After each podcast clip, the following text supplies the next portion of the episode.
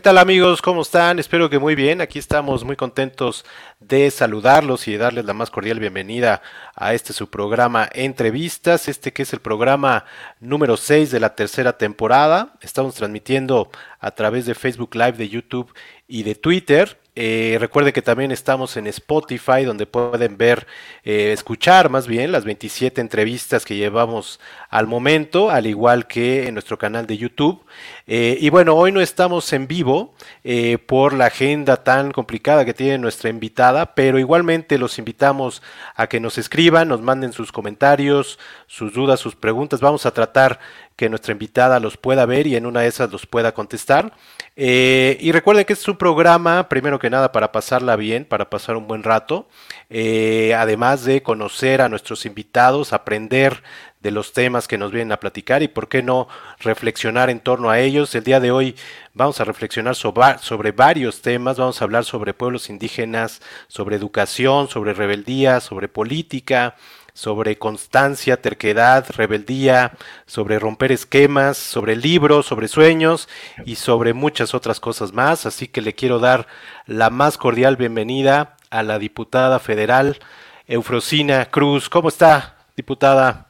Muchas gracias, Omar, por esta pues oportunidad de platicar con la gente que nos escucha a través y nos ve a través de tu plataforma, de tu programa y pues de reflexionar efectivamente de tantos temas, de tantos tabús, de tantas circunstancias, de tantos retos y, y, pues que, que, nos toca hacer cada quien desde nuestras trincheras que estamos y pues yo muy feliz y contenta. No, muchísimas gracias por aceptar. Sabemos que está movidísima tanto por el trabajo legislativo como por la presentación de su segundo bebé, como dice usted, de su libro. Muchas felicidades. Yo lo terminé el día de ayer y, le puedo decir que, terminó todo subrayado.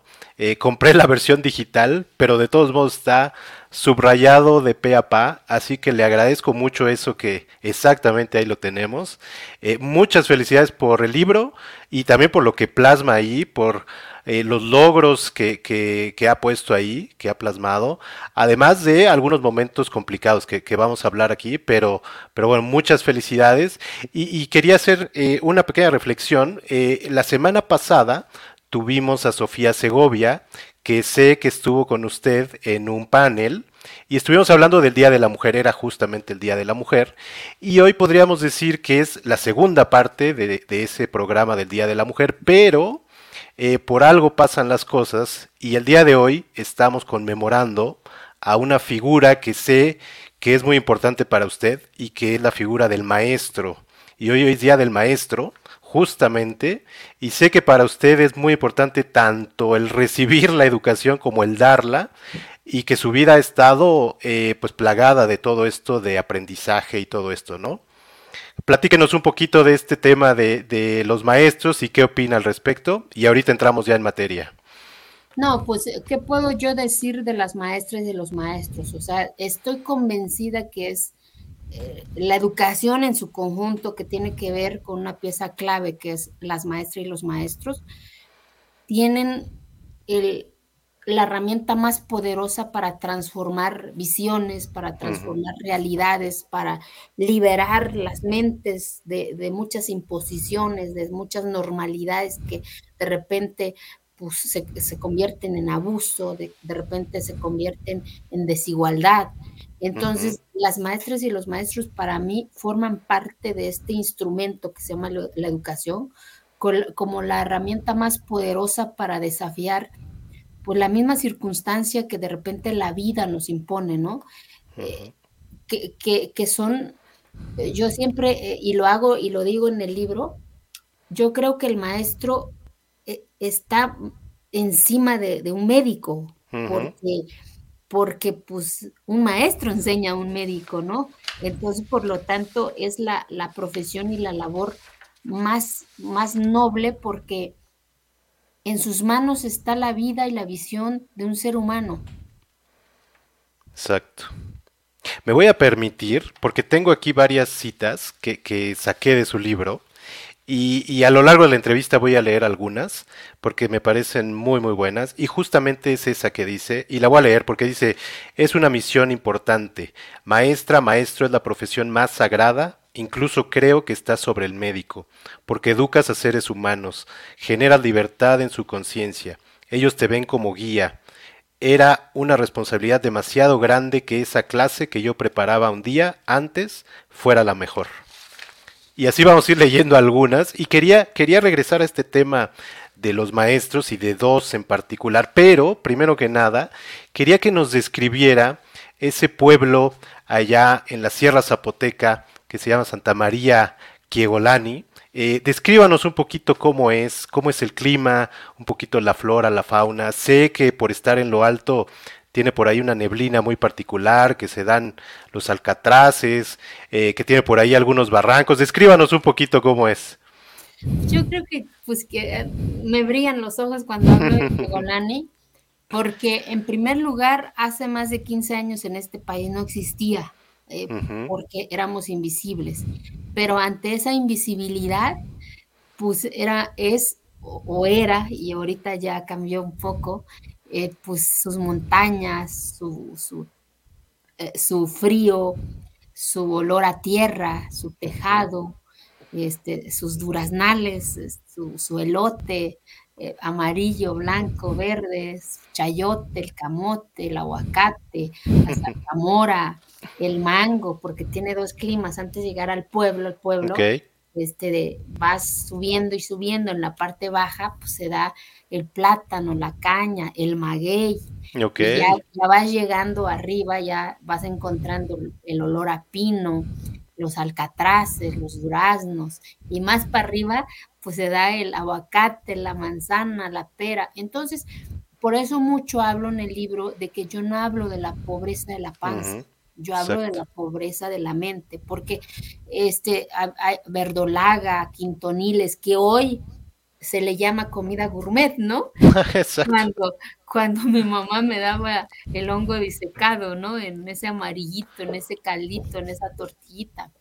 Entonces, ese e, e, era ese pueblito y sus barrancos, ¿no? La orilla de hace años donde amarrábamos los animalitos es comestibles, ¿no? Que eran los y de repente esa niña, este, imagínense una niña, este, mugrosita, piojosita y que iba en esa cotidianidad y que de repente se revelaba esa circunstancia y veía que los niños pues sí podían a, ah, jugar, jugar ¿verdad?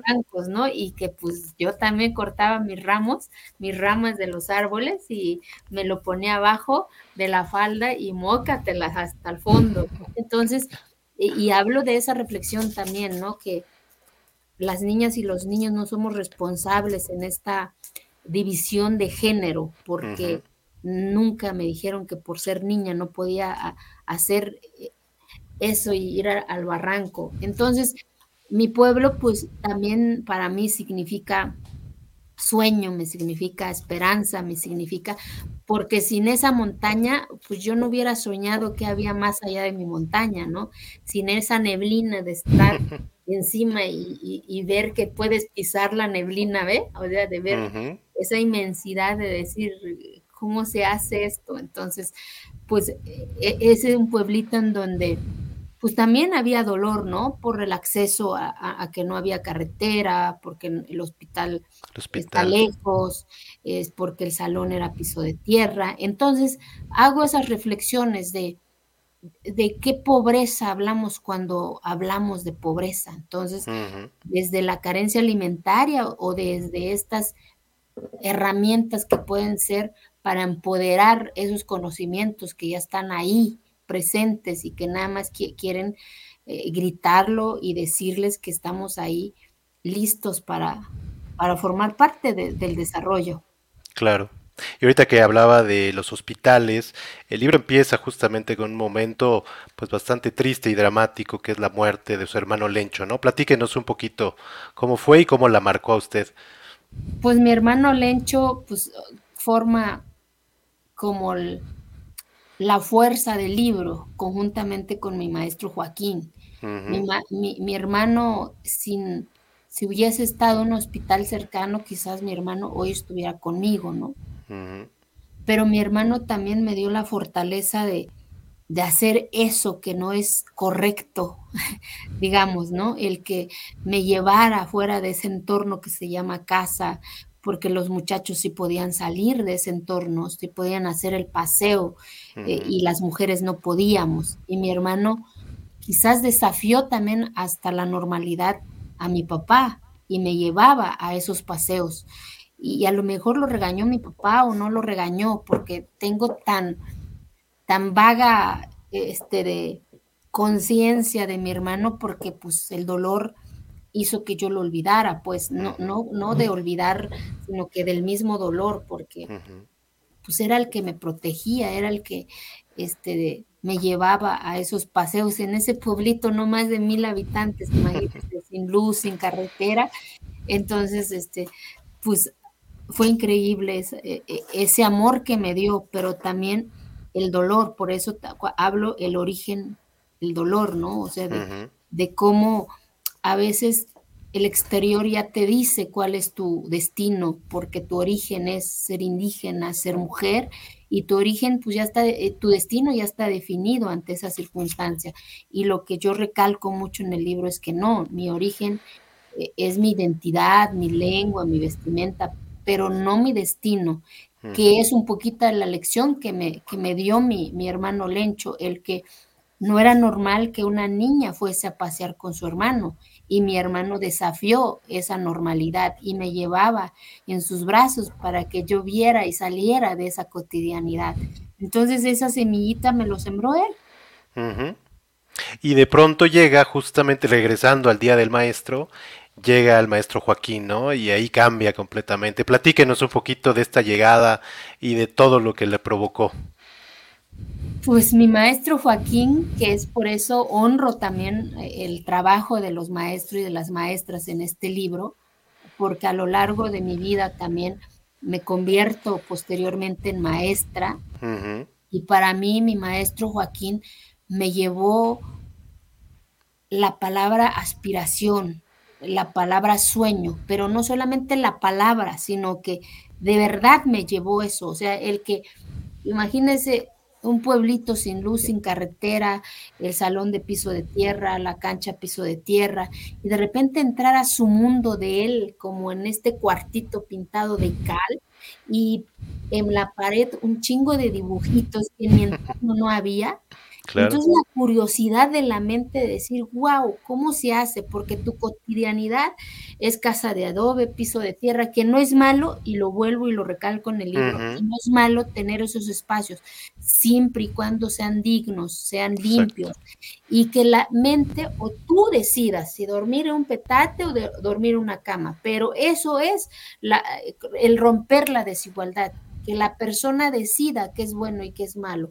Y entonces empecé a aspirar, empecé a querer eso, a ese olor bonito, porque lo hablo también en el libro, me daba miedo, imagínense esa niña, mugrosita, piogosita, dijeran, y que veía esas cosas en la mesa del maestro y que se lo ponía y que era tan bonito el olor que yo no sabía qué era, pero empecé a querer eso, a eso también bonito, a ponerme esos guaraches más hermosos que mi, maestro se ponía, y entonces su, mundo se convirtió en mi sueño, en decir cómo se hace, cómo se construye eso, cómo se hace para que la gente me dé de comer, ¿no? ¿Por qué? Porque en el pueblo la gente le daba de comer al maestro. Ya cuando iba yo, por ejemplo, con mi burrito al leño, hay una piedrita en Kiekolani, así, donde se divisa lo infinito de lo infinito. Entonces me, quedaba yo ahí, mínimo, pobre burrito con su carga, como una hora creo. Entonces empezaba yo a, soñar con la mente, a preguntarme yo, por eso también hablo en el libro, que mi mejor amiga soy yo, de preguntarme yo, ¿cómo serán? ¿Hablarán igual que yo? Y, cuando ya caía la noche, veías yo centellitas, ¿no? Y yo no entendía qué era, si era lo que aparecía en el cielo o qué cosa era, ¿no? Claro. Ya de grande, pues era la carretera que va para la capital de mi estado y eran las luces de los carros, ¿no? O sea, qué tan qué tan inmenso era el poder de mi maestro de llevarme esos recortes de periódico, por ejemplo, ese libro a olor bonito de ver otras posibilidades. Y eso me llevó mi maestro a construir mis propias posibilidades, no las tangibles, porque el ser humano está acostumbrado a tener lo tangible. No, mi maestro me enseñó a construir mis posibilidades imaginatorias a través de ese cuarto, a través de sus dibujos, a través de esas canicas de desafiar, que la niña también podía jugar las canicas, ¿no? Aunque le daba una chinga, pero ya ella jugaba, ella demostraba esa cotidianidad que también es chingona para las canicas, ¿no? Claro. Entonces, eso creo que me enseñó eh, eh, mi maestro. Y ahí en esa montaña justamente empiezan los sueños de la niña de la montaña, pero también una palabra que creo que fue clave y es cuestionarse, ¿no? Cuestionarse pues varias cosas que sucedían ahí en el pueblo. Desde nuestro propio entorno, porque muchas veces, muchas veces no somos capaces de cuestionarnos también nosotros, o sea, no nada más es que es que estoy jodido, es que soy grupo vulnerable, es que soy mujer, no, también que está mal en tu entorno. Claro. El, que estas posibilidades de decir, a ver, yo no quiero levantarme todos los días a las 3 y ser la última en dormir. Yo no quiero ser tortilla, yo no quiero tener 10, 8, 9 hijos, que no es malo tenerlos, siempre y cuando tengas la capacidad de, darles esa, e, esa otra circunstancia, ¿no? Casarse a los 12 años, ¿no?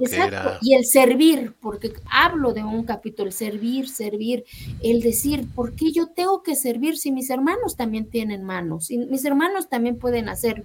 Yo ayudo a mamá a levantarse, a hacer la tortilla y todavía tengo que servirles. Yo los acompaño también al rancho y regreso y todavía tengo que servirles porque soy mujer. No, eso no está bien, eso no es normal, eso no se llama costumbre, eso se llama desigualdad desde nuestro propio entorno. Claro. Y ahí empieza un poquito esta parte de, pues, de cuestionar y de algunos problemas con el papá, con Don Domingo, eh, y con su mamá también y con algunas otras personas del pueblo, ¿no? Que empiezan a ver, empieza a despertar la niña rebelde, ¿no? Por supuesto, yo creo que y, hablo mucho, lo recalco mucho, que yo no responsabilizo a ese viejito, ni a, ni a mi mamá, porque no saben leer, no saben escribir. Por eso pongo en el centro del libro la educación. La educación te enseña lo bueno y lo malo, crea tus propios criterios, crea tus propias opiniones y también asume tus propios errores, ¿no?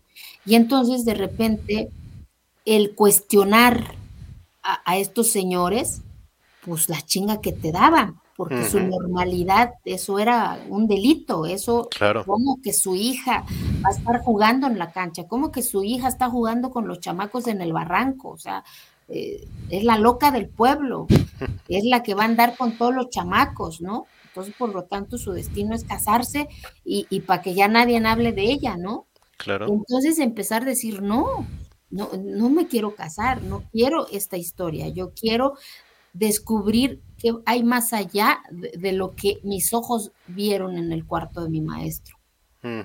Y viene un momento pues bastante fuerte que es de Harky Golani, ¿no? Eh, a los 12 años, platíquenos un poquito cómo fue y cómo fue la reacción de, de sus padres.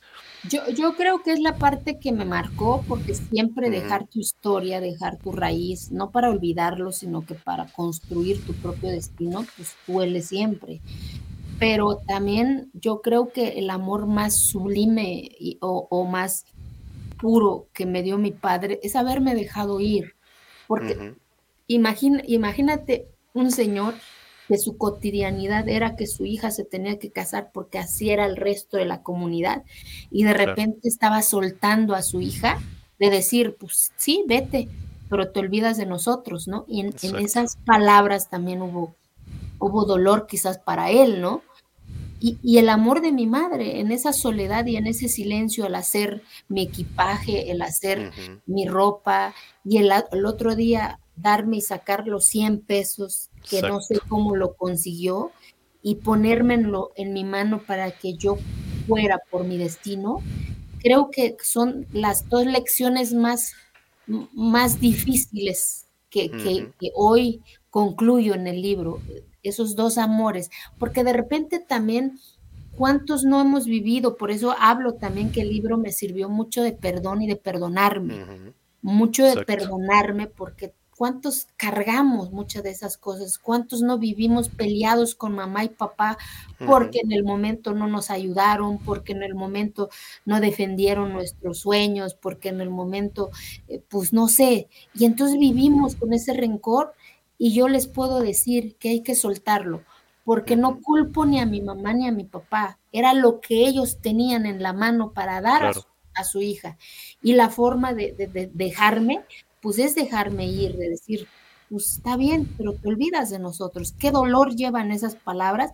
Y todavía me acompañó ese señor caminando al pueblo que salía el primer autobús. Exacto. Y de ahí a Salina Cruz, ¿no? Fue que... De ahí a Salina Cruz a continuar pues los estudios, ¿no? Que con la secundaria creo que fue, ¿no?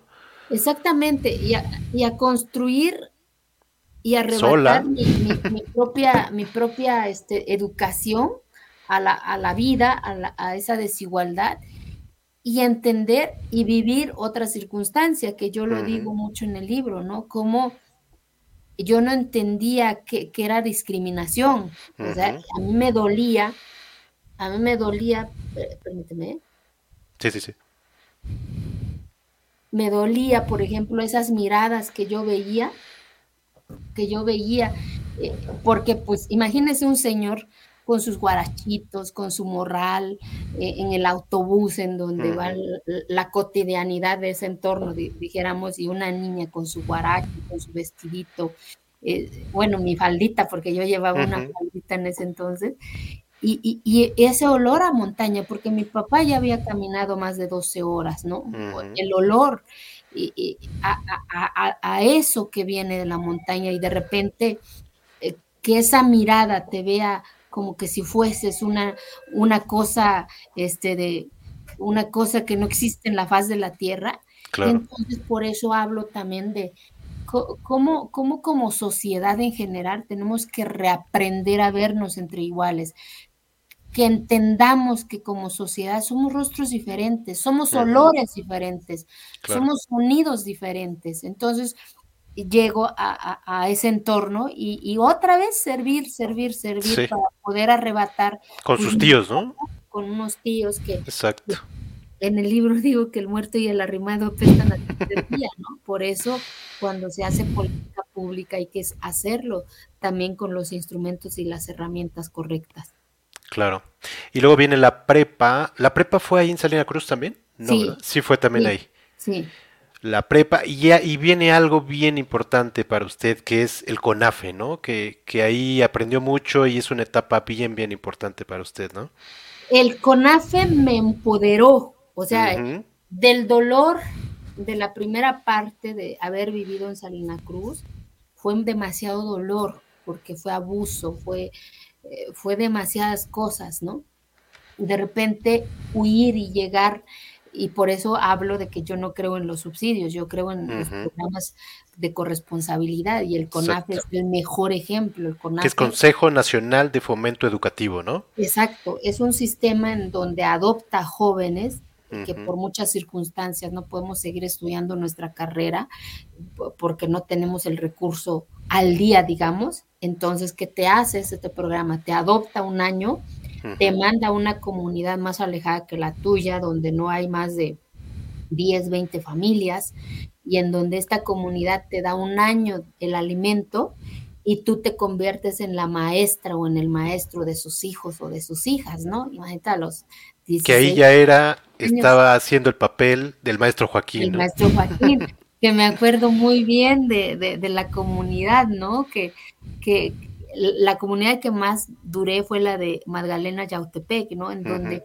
esa niña se convirtió en, pues literal, en la consejera de las mujeres, en escucharlas, en escuchar también a las niñas, en proteger a las niñas, en ir a las niñas, el decir, ¿me quieres? O sea, ¿Cuántas veces nos falta de decir a nuestras niñas, a nuestras alumnas, a, las niñas que están, porque a muchas de ellas nadie les dice, mi papá, nadie le enseñó que dar un abrazo no es malo, aprendió conmigo. Entonces, ¿cuántas de estas historias no están ahí, no? Y el, y, el conafe de enseñarme, pues que yo era la maestra ya del pueblo, ¿no? El jugar con los señores, aunque era una cancha de tierra, pero me acordaba de mi maestro, de desafiar, de, de, decir, de, demostrar que también puedo, que también sé agarrar un balón.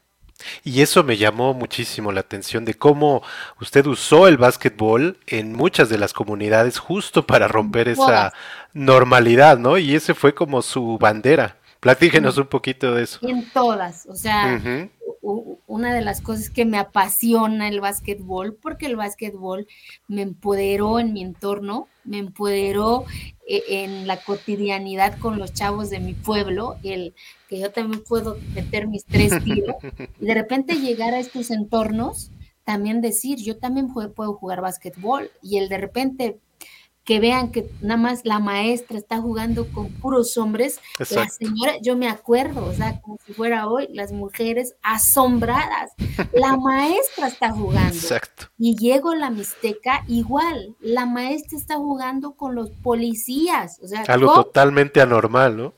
Por supuesto. Y entonces de repente demostrar a las niñas, ¿sabe?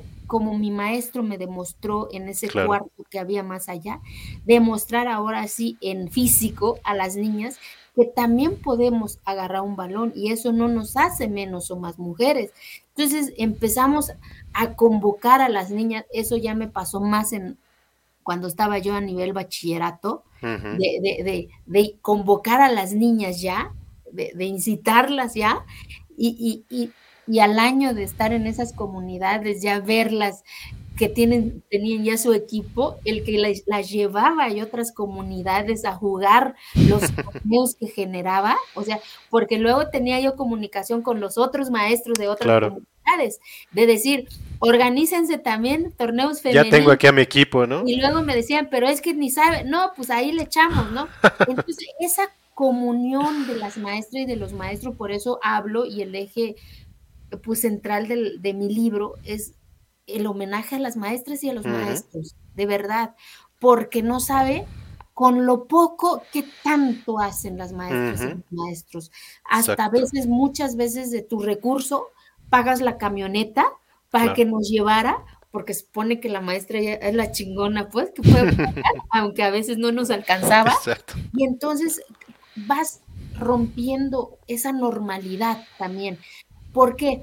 Porque no nada más es cumplir un horario, porque ahí vives en la comunidad. Entonces tienes que generar también de qué hacer para que esto que no te gusta también pueda generar y hacer los cambios. Creo que eso también forma parte de la educación. No nada más es enseñar el concepto, las letras, el uno más uno es igual a dos. No, que converge en esta cotidianidad que no es normal.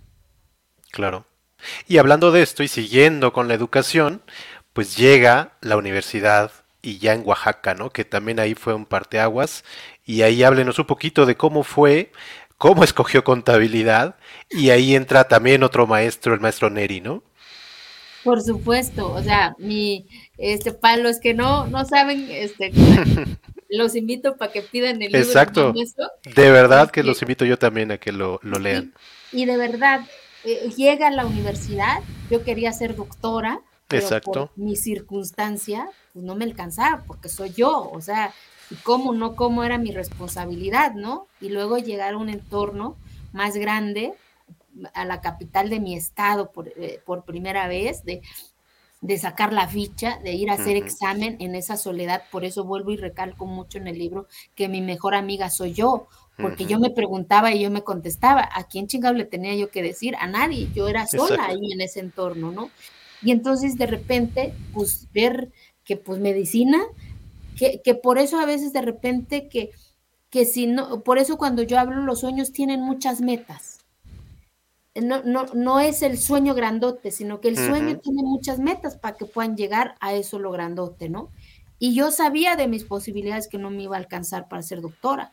Y entonces vi la cola de derecho, estaba larguísimo, y vi la de contaduría, y que estaba pues no tan larga, y yo dije, de aquí soy, ¿no? Así definí mi carrera, que hoy no me arrepiento, porque me siento muy orgullosa de lo que yo escogí, en el momento, uno más uno igual a dos, derechos y obligaciones, porque no solamente son derechos, sino que claro. qué haces para cambiar lo que no te gusta.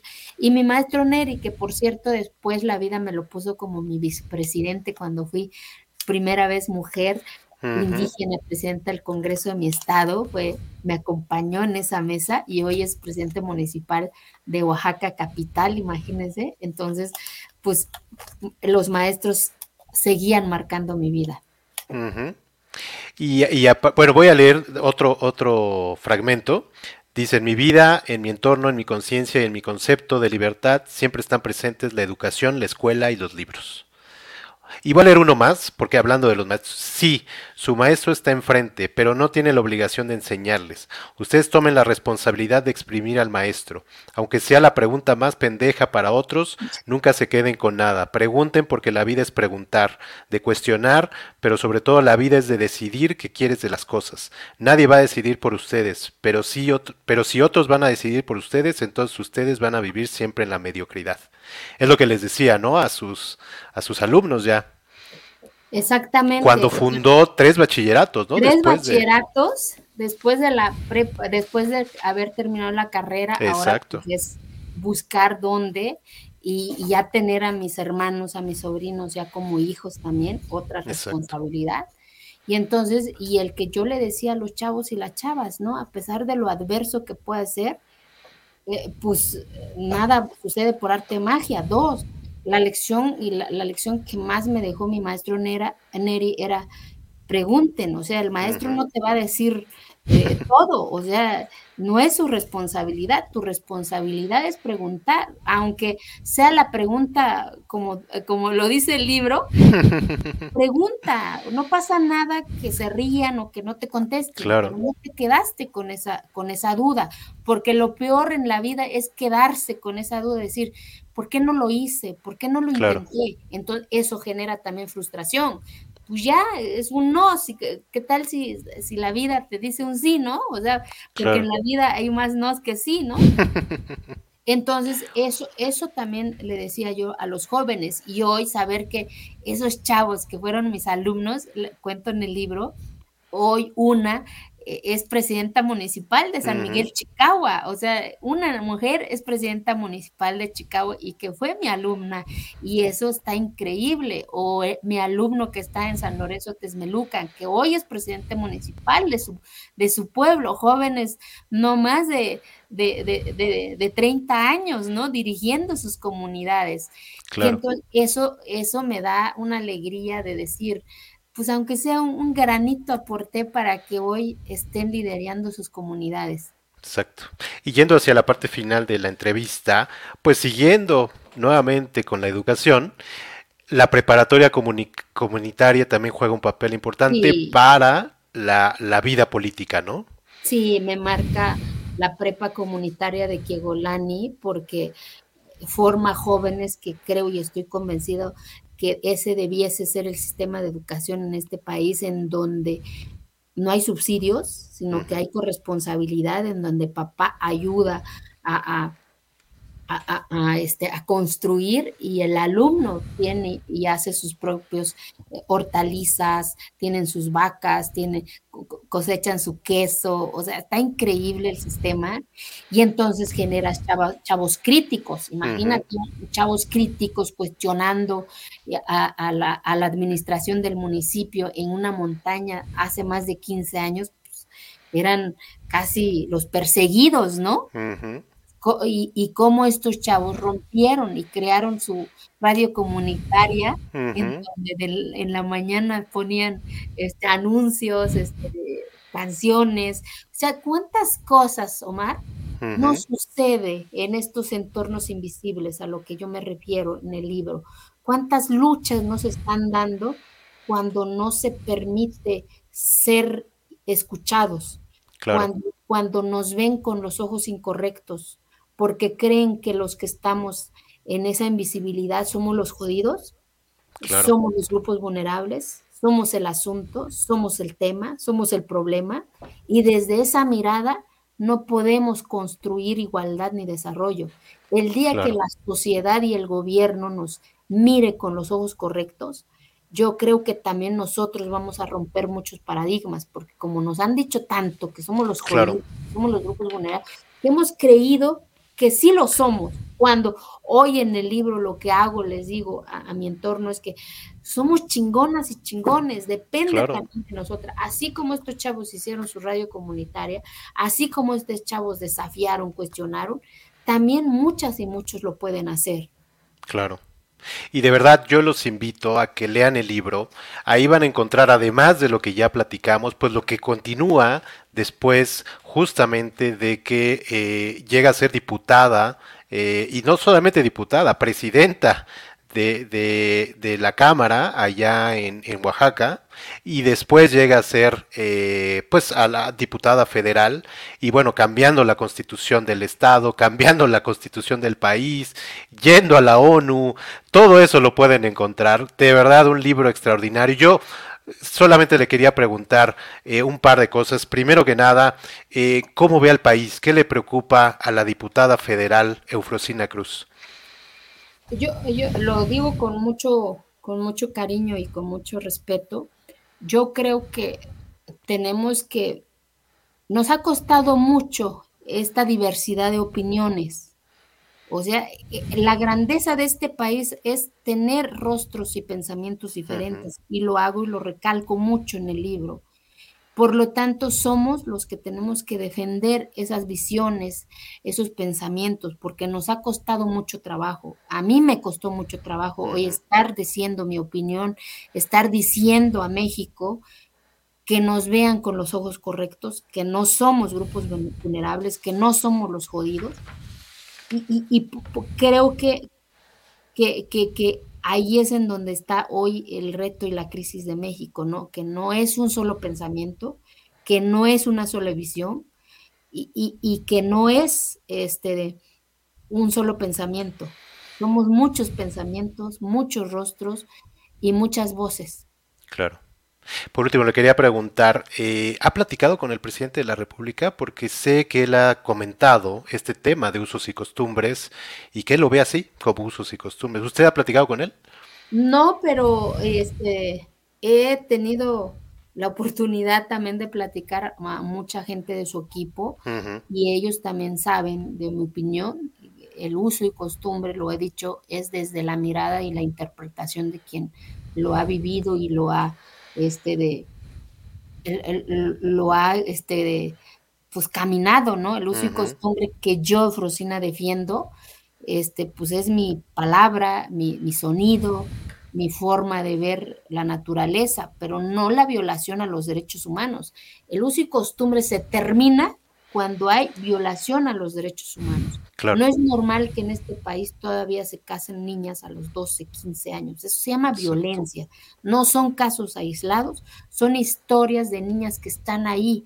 Hoy a lo mejor una niña es entregada en matrimonio y a quién le dice, a quién llora, con quién llora, ¿A mamá, a papá, al hermano. No, de eso se trata hacer eh, corresponsabilidad y por eso recientemente en diciembre presenté ya una iniciativa en donde estoy pidiendo que se castigue como delito grave los matrimonios forzados en este país, que muchos también me han cuestionado por qué estoy haciendo eso, que quiero acabar con la costumbre, y yo estoy diciendo que no, que no, que, no quiero que, que, termine mi lengua, mi identidad, lo que yo sí quiero, lo deseo, mi sueño es que nunca más una niña llore abajo de una cobija porque la van a entregar en matrimonio y porque así dice la costumbre. Eso no es costumbre, eso se llama violencia, eso se llama abuso, eso se llama trata, así con sus nombres.